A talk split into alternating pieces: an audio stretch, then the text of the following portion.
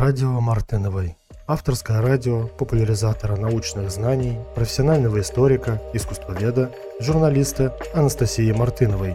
Тщательно работая с источниками, мы рассказываем вам о самом интересном из мира науки, технологий, искусства и культуры, делая ставку на профессионализм и уникальный контент.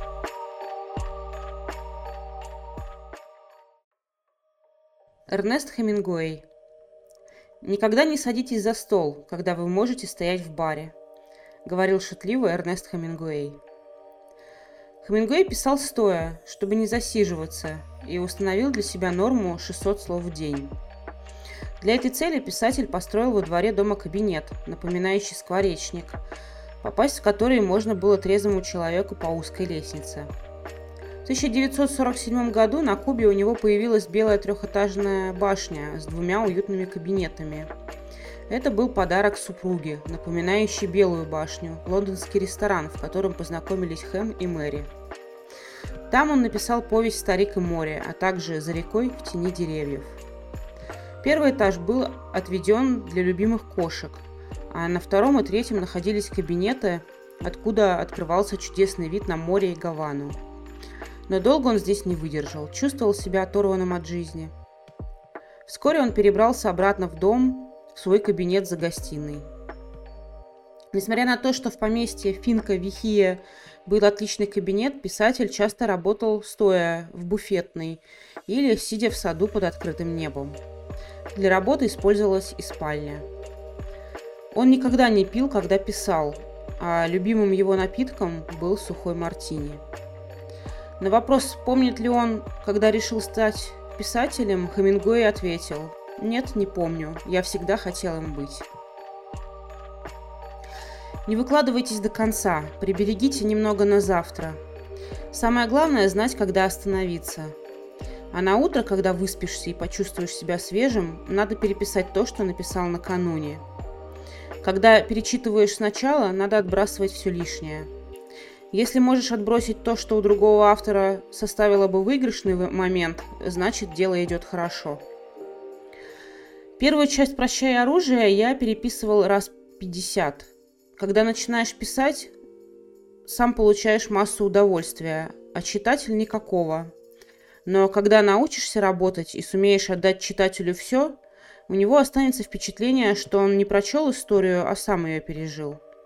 В этом и есть настоящая проверка литературы. Если достигнуть этого, читатель получит все, а ты ничего. Тебе остается только тяжелая работа, и чем лучше пишешь, тем она еще тяжелее, потому что каждый новый рассказ должен быть лучше предыдущего. Я люблю работать, и многое могу делать лучше, чем писать, но когда я не пишу, то чувствую себя погано. Талант у меня есть, но он пропадает. Нельзя писать о том, чего не знаешь. Нужно досконально знать и место действия, и людей, иначе все будет происходить в пустоте. Никогда не надо соревноваться с живущими писателями. Соревноваться надо с умершими, которые действительно хороши. И если превзойдешь их, ты на правильном пути. Во всяком искусстве дозволено красть все, что угодно, если сможешь сделать вещь лучше, но направление должно быть всегда вверх, а не вниз и никому никогда не следует подражать. Когда начинаешь писать, все тебе желают удачи, но стоит добиться успеха, как всем хочется тебя утопить. Единственный способ удержаться – писать хорошо. Эрнест Хемингуэй о секретах писательства. Из интервью 1934 года репортеру газеты «Миннеаполис Трибьюн». Хемингуэй был по натуре мистиком и считал, что его финал будет как у отца, который покончил с собой – Смерть глубоко больного отца, у которого был диабет и гангрена, он не любил обсуждать и только через 20 лет дал оценку произошедшему в предисловии книги «Прощай оружие». Мне всегда казалось, что отец поторопился, но, возможно, больше терпеть он не мог. Я очень любил отца и потому не хочу высказывать никаких суждений. Эрнест Миллер Хемингуэй родился 21 июля 1899 года в семье врача и оперной певицы, отказавшейся от карьеры ради семьи. Имя свое не любил, поскольку оно ассоциировалось с наивным героем пьесы Оскара Уайльда «Как важно быть серьезным». Мать Хемингуэя одевала маленького сына как девочку, как было принято в то время во многих семьях. Впервые обрезала его волосы, когда ему было 6 лет, и называла Эрни куколкой. Биографы считают, что такие отношения повлияли на всю его жизнь. Матери, создавшей в доме светский салон, не удалось привить сыну любовь к музыке. Он терпеть не мог занятия по виолончели и в хоре. Она целый год не пускала меня в школу, чтобы я учился музыке. Думала, что у меня есть способности, а у меня не было никакого таланта. Эрнест был таким разочарованием для меня. Я все надеялась, пока ему не исполнилось 12. У Эрнеста каждая нота звучала как предыдущая, говорила мама Грейс. Младший брат Лестер вспоминал, что самый правдивый ответ Эрни на вопрос «Как вы на начали писать?» люди, не входившие в семейный круг, часто принимали за шутку. Частью моего успеха я обязан тем часам, когда я бывал один в музыкальном салоне. И предполагалось, что я музицирую. А я в это время думал, играя вновь и вновь, вот идет ласка. Отец брал сына на рыбалку. Дед, подарив 12-летнему внуку ружье 20-го калибра, пристрастил к охоте. «Не реви. Когда больно настолько, что невозможно сдержать слезы, свисти». Совет, который дал отец сыну, после которого Эрни замечал, что папа постоянно насвистывает мелодии. Впоследствии писатель говорил сам. Секрет успеха прост. Никогда не падайте духом. Никогда не падайте духом. Никогда не падайте духом на людях. И даже не смей думать, что ты можешь не выдержать. Восемь лет Эрнест увлекался работами Дарвина. Знал множество видов растений, животных и птиц. Большим его увлечением была историческая литература.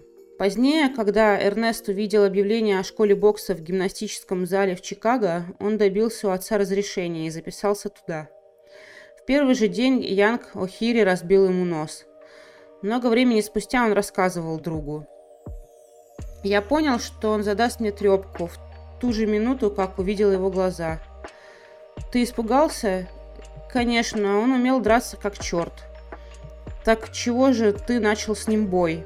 Я не настолько испугался. Помимо любви к спорту, со временем обнаружилась тяга к писательству.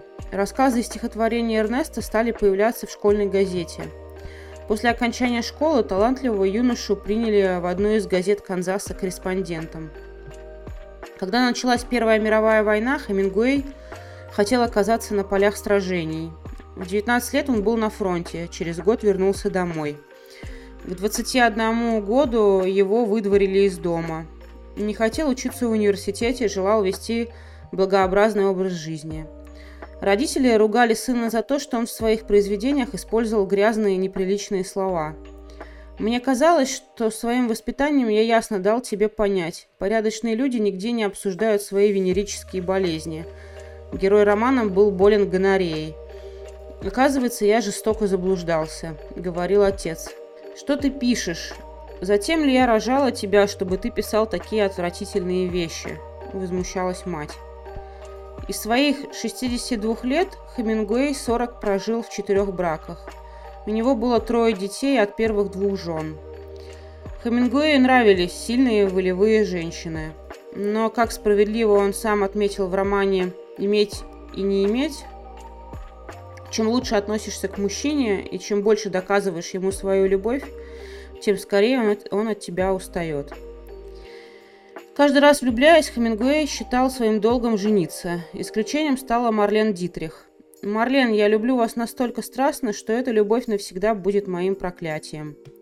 Дитрих отвечала ему, «Я думаю, самое время сказать вам, что я думаю о вас постоянно. Я перечитываю ваши письма снова и снова и говорю о вас только с избранными людьми. Хемингуэй культивировал образ мачо, но биографические факты ставят это под сомнение. Современники писателя оставили воспоминания о нем как о скромном и простом в общении человеке. Один из бойцов 12-й бригады, которая воевала за независимость Испании, вспоминал – я был поражен поведением Хемингуэя. Оно никак не отвечало его статусу. Уже на то время всемирно известного писателя. ни в скупых жестах, ни в выражении лица не выявлялось ничего особенного, оригинального, никаких примет избранности, ни тени значимости. Хемингуэй был удивительно обычен, досадно прост, был как все. Но в обычной внешности Хемингуэя была одна необычная черта – его улыбка. Улыбался он сравнительно редко, зато, когда улыбался, казалось, раскрывался изнутри. И тогда выяснялось, что весь он переполнен весельем. Так как улыбался Хемингуэй, улыбались только здоровые и счастливые дети. Когда говорят «дом Хемингуэя», то подразумевают сразу два. Один в Америке, в Ки-Уэст, второй на Кубе в Гаване. Ки-Уэст он написал «Снега Килиманджаро», начал «По ком звонит колокол» и закончил «Прощай оружие». Хемингуэй писал о Ки-Уэсте. Это лучшее место из всех, где я когда-либо был. Цветы, тамаринды, гуавы, кокосовые пальмы. Там он боролся с главными врагами, которые его преследовали – бессонницей и прогрессирующей депрессией. Кубинскую усадьбу Финка Вихия, в которой он провел последние 20 лет своей жизни – Писатель приобрел в 1939 году на гонорар, полученный за экранизацию романа «По ком звонит колокол».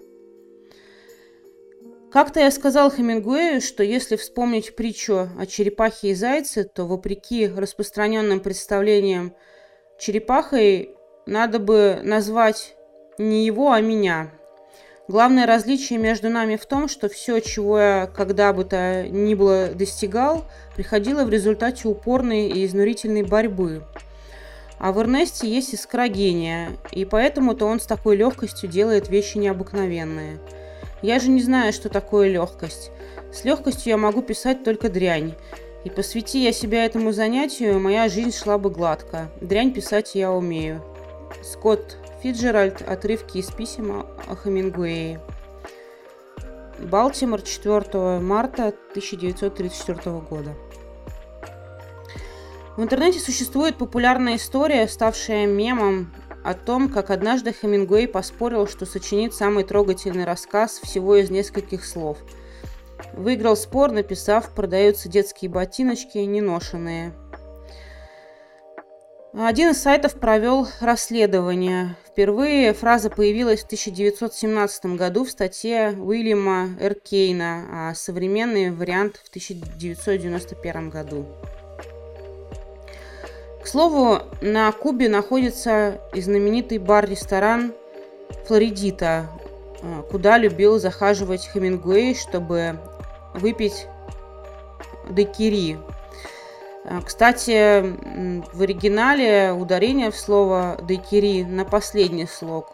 Э, в русский язык слово пришло из испанского э, или английского, а там ударение ставится на первый слог «дайкири».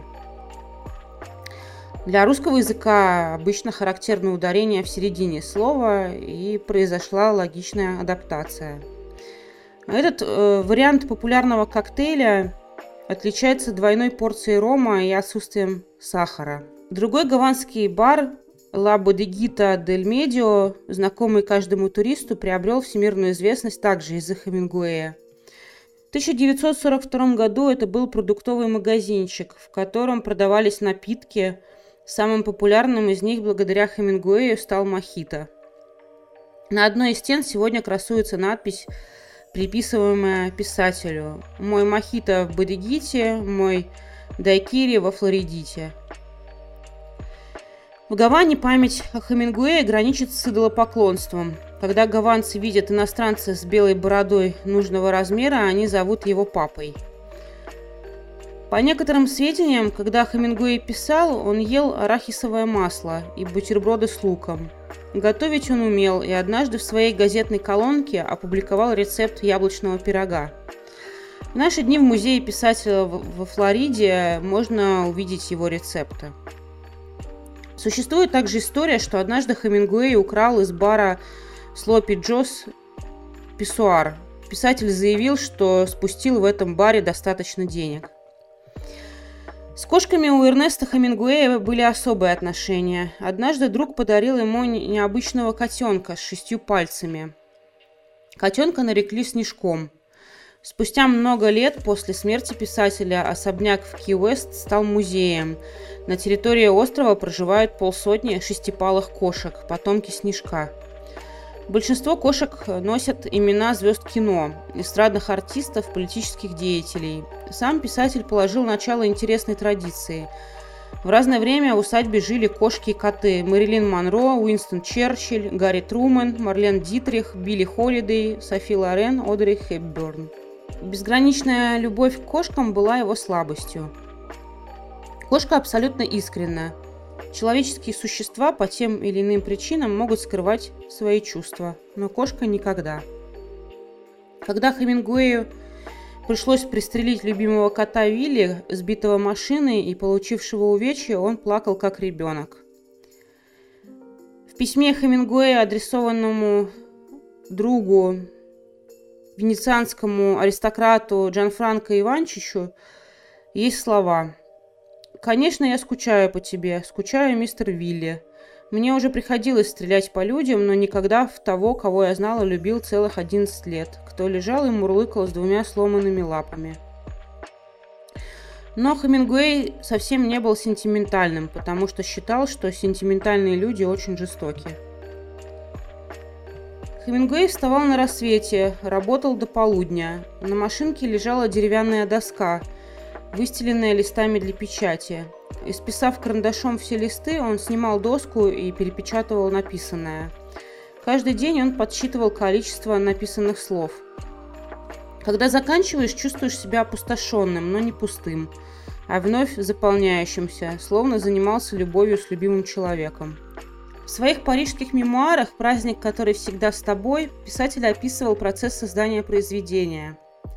Все, что было нужно тогда, записные книжки в синей обложке, два карандаша, точилка. Карманный нож снимал слишком много очисток, и карандаши быстро стачивались. Столики с мраморной столешницей, аромат кафе Креме, запах ранней утренней уборки на улицах и удача.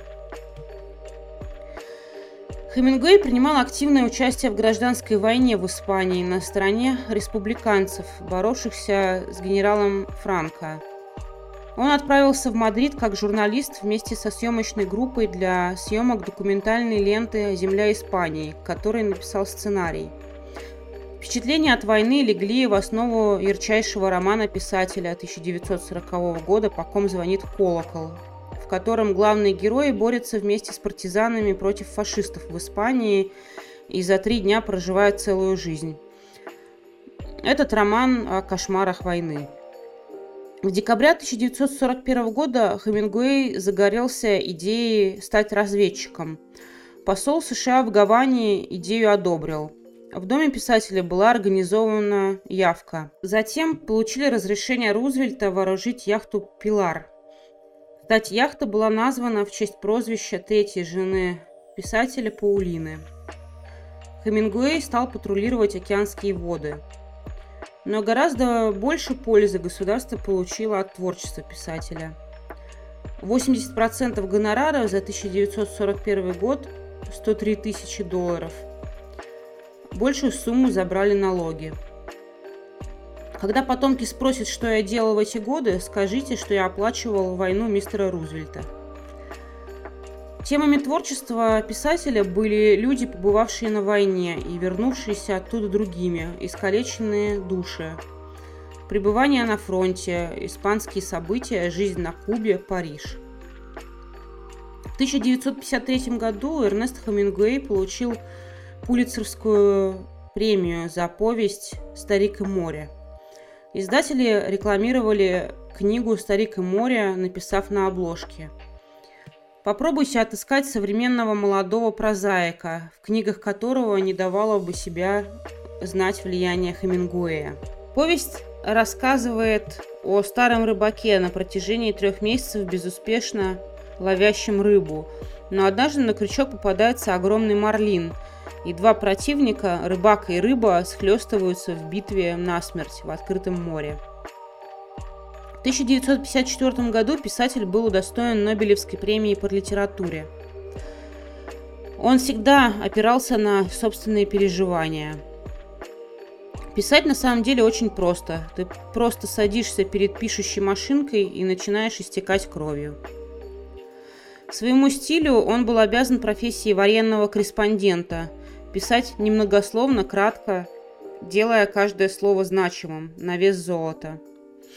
Впервые папой он был назван родными в семейном кругу. Не папа римский, не просто отец, а литературный папа. Папой Хэмом прозвали писателя и соседи за его любовь к кошкам и котам. В 1957 году в его доме насчитывалось 57 представителей семейства кошачьих. Эрнест Хемингуэй сам по себе являлся произведением искусства. Для российской культуры он стал культовой фигурой поколения шестидесятников. Ему подражали. В Советском Союзе эпидемия началась после выхода его двухтомника в 1959 году. Одним из главных событий этих лет был романтичный фильм Рома и Храбровицкого «Девять дней одного года» про ученых-атомщиков, созданный в хемингуэевском ключе. Публика впитывала его восприятие жизни. А портрет Хемингуэя с трубкой в свитере грубой вязки стоял почти в каждом доме. Образ мужественного человека, прошедшего через несколько войн, предпочитавшего охоту, рыбную ловлю и спорт. Героя Хемингуэя поражали внутренней свободой – его произведения воспринимались как глубокие философские притчи. В феврале 1960 года Хемингуэй принимал у себя первого заместителя председателя Совета министров СССР Анастаса Микояна, который привез в подарок русскую водку, матрешку, альбом с репродукциями картин Эрмитажа, изданный в Москве двух, двухтомник произведений. Сопровождавший Микояна журналист Генрих Боровик вспоминал, что Хемингуэй говорил, «Мужчина не имеет права умереть в постели, либо в бою, либо пуля в лоб». Поездке с Микояном был сын, журналист Серго Микоян, написавший позже в путевых заметках. Хемингуэй оказался на редкость непосредственным, живым и веселым человеком, который несколько иронически относится к тому, что его считают великим писателем, и уж ведет себя во всяком случае не как великий. Возможно, это и есть особенность подлинного величия. В 61 год писатель свел счеты с жизнью при помощи ружья. Модель этой двустволки марки Винченцо Бернарделли теперь носит название Хемингуэй. Таким же образом ушел из мира его отец, брат и внучка. В течение своей жизни Хемингуэй чувствовал, что его словно окружают несчастья. Пытались свести счеты с жизнью любовница Джейн Мейсон и парижский друг писатель Скотт Фицджеральд. Один из первых биографов Хемингуэя выбросился из окна. Он долго и тяжело болел, развилась депрессия и паранойя, от которой его лечили электрошоком. Он позвонил своему другу из телефона в клинике и сообщил о расставленных в ней жучках. Тогда ему никто не поверил, но спустя 50 лет после смерти писателя выяснилось, что за Хемингуэем была установлена слежка и прослушивание. Долгие годы он принимал резерпин, который позже был запрещен из-за тяжелых последствий для психики. Я приехал к нему в июне. Хемингуэй проходил новую серию шоковой терапии, но было как раньше – в машине жучки, в комнате жучки. Я спросил очень осторожно. «Папа, зачем ты пытаешься себя убить?» Что ты думаешь происходит с мужчиной в 62, когда он понимает, что больше не сможет написать книги и рассказы, которые обещал себе написать? Или любые другие вещи, которые обещал себе в лучшие дни? Как ты можешь так говорить? Ты написал прекрасную книгу о Париже, написал настолько прекрасно, что любому остается только надеяться, что он сможет так писать. Лучшая вещь, что я написал, и сейчас я не могу закончить ее. Я сказал ему, чтобы он расслабился или даже отошел от дел. Отойти от дел, сказал он, в отличие от игрока в бейсбол, боксера или матадора, как писатель может отойти от дел – он не может сослаться на то, что ноги повреждены или на то, что утратил реакцию после травмы спины. Куда бы он ни пошел, он везде слышит один и тот же чертов вопрос. над чем вы сейчас работаете? Я сказал ему, что ему всегда было плевать на эти тупые вопросы. Что важно для мужчины? Быть здоровым, хорошо работать, есть и пить с друзьями, проводить время с женщиной. У меня ничего из этого нет. Понимаешь, что, черт побери, ничего из этого. Аарон Хочнер, газета «Нью-Йорк Таймс», 1 июля 2011 года. Хемингуэй – человек сильный и отважный, стремившийся из любой жесткой ситуации выходить победителем, пережил помимо войн четыре автомобильные катастрофы. Едва не потерял способность писать. При всей своей мощной интеллектуальной и физической силе за свою жизнь он переболел сибирской язвой и амебной дизентерией, повредил голову, упав в ванной в отеле, страдал от диабета, пневмонии, гипертонии, атеросклероза и печеночной недостаточности. После смерти у него подтвердился наследственный гемохроматоз. На рождественской охоте в Конго в 1954 году в течение двух дней он попал в две авиакатастрофы. Жена зафиксировала в письме. Две трещины в позвоночных дисках, разрыв почки и печени, вывих плеча и травма черепа. А месяц спустя стал жертвой лесного пожара, получив многочисленные ожоги второй степени. Но умер он от собственных рук. Утром 3 июля 1961 года Ки West Citizen отдала дань благодарности. На первой полосе она напечатала крупным шрифтом «Папа пасис, папа ушел». Он стал легендой при жизни еще и потому, что рецепт счастья легендарного Эрнеста Хемингуэя был прост. Если вы перестали делать какие-то вещи просто для удовольствия, считайте, что вы больше не живете.